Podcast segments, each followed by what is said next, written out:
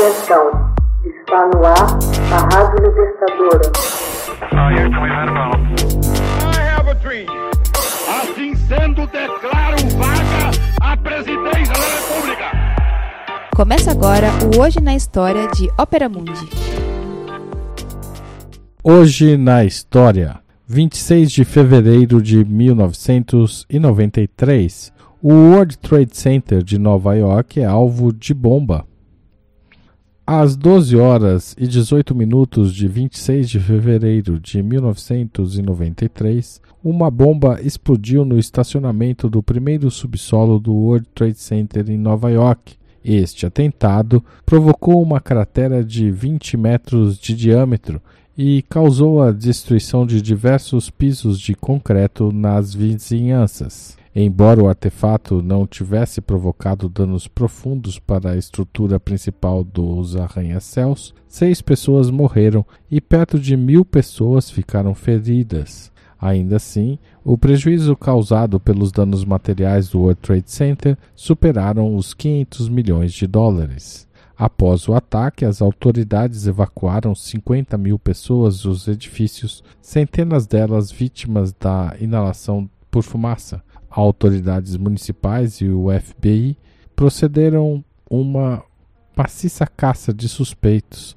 e em poucos dias diversos fundamentalistas radicais islâmicos foram presos nos Estados Unidos. Em março de 1994, Mohammed Salameh Ahmed Ajaj, Nidal Ayad e Mahmoud Abu Alima foram condenados por uma corte judicial por sua participação no atentado Cada um deles foi sentenciado à prisão perpétua. Salamé, um palestino, foi preso quando se dirigiu à locadora Ryder para recuperar os 400 dólares que havia deixado para a locação da van utilizada no ataque. Ajaj e Ayat, responsáveis pela construção da bomba, foram presos logo depois.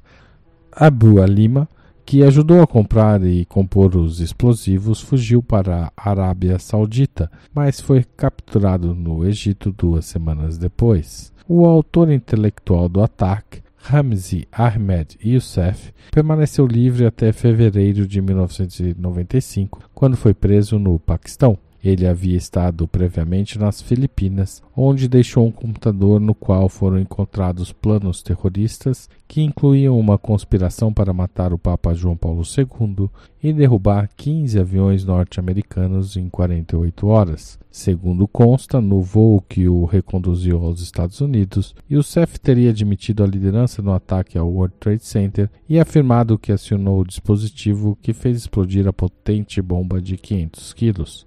Seu único arrependimento, de acordo com o agente norte-americano que teria ouvido a sua confissão, foi que as torres gêmeas de 110 pavimentos não caíram totalmente conforme o planejado, o que provocaria uma catástrofe com um rastro de milhares de mortes. Eyad Ismoil, que conduziu a van até a garagem do subsolo do World Trade Center, foi capturado na Jordânia no mesmo ano e trazido de volta a Nova York Todos os implicados tinham ligações diretas com o chefe Omar Abdel Rahman, líder religioso radical egípcio, com sede na cidade de Jersey, em Nova Jersey.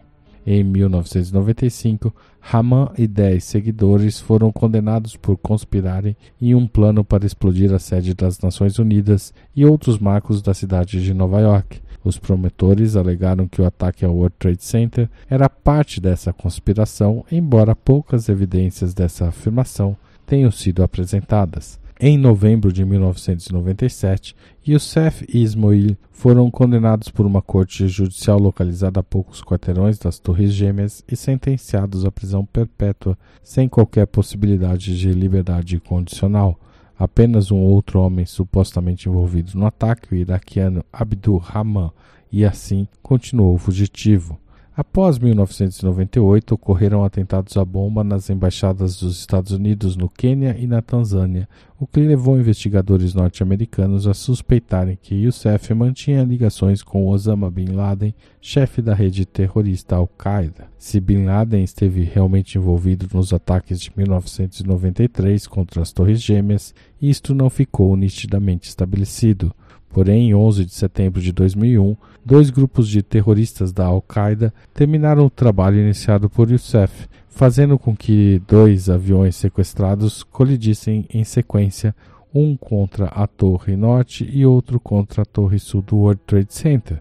A estrutura de aço dos arranha-céus não suportou o tremendo calor gerado pela queima do combustível dos jatos e as duas torres ruíram em menos de duas horas. Cerca de 3 mil pessoas morreram no World Trade Center e nas proximidades em 2001, inclusive 343 bombeiros e 23 policiais, que ali acorreram para ajudar na evacuação e salvar os funcionários dos escritórios presos em seus andares.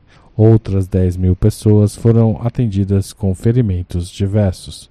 Hoje na história, texto original de Max Altman, locução Haroldo Cerávulo, gravação e edição Laila Manoeli. Você já fez uma assinatura solidária de Opera Mundi? Com 70 centavos por dia, você ajuda a imprensa independente e combativa. Acesse www.operamundi.com.br/apoio.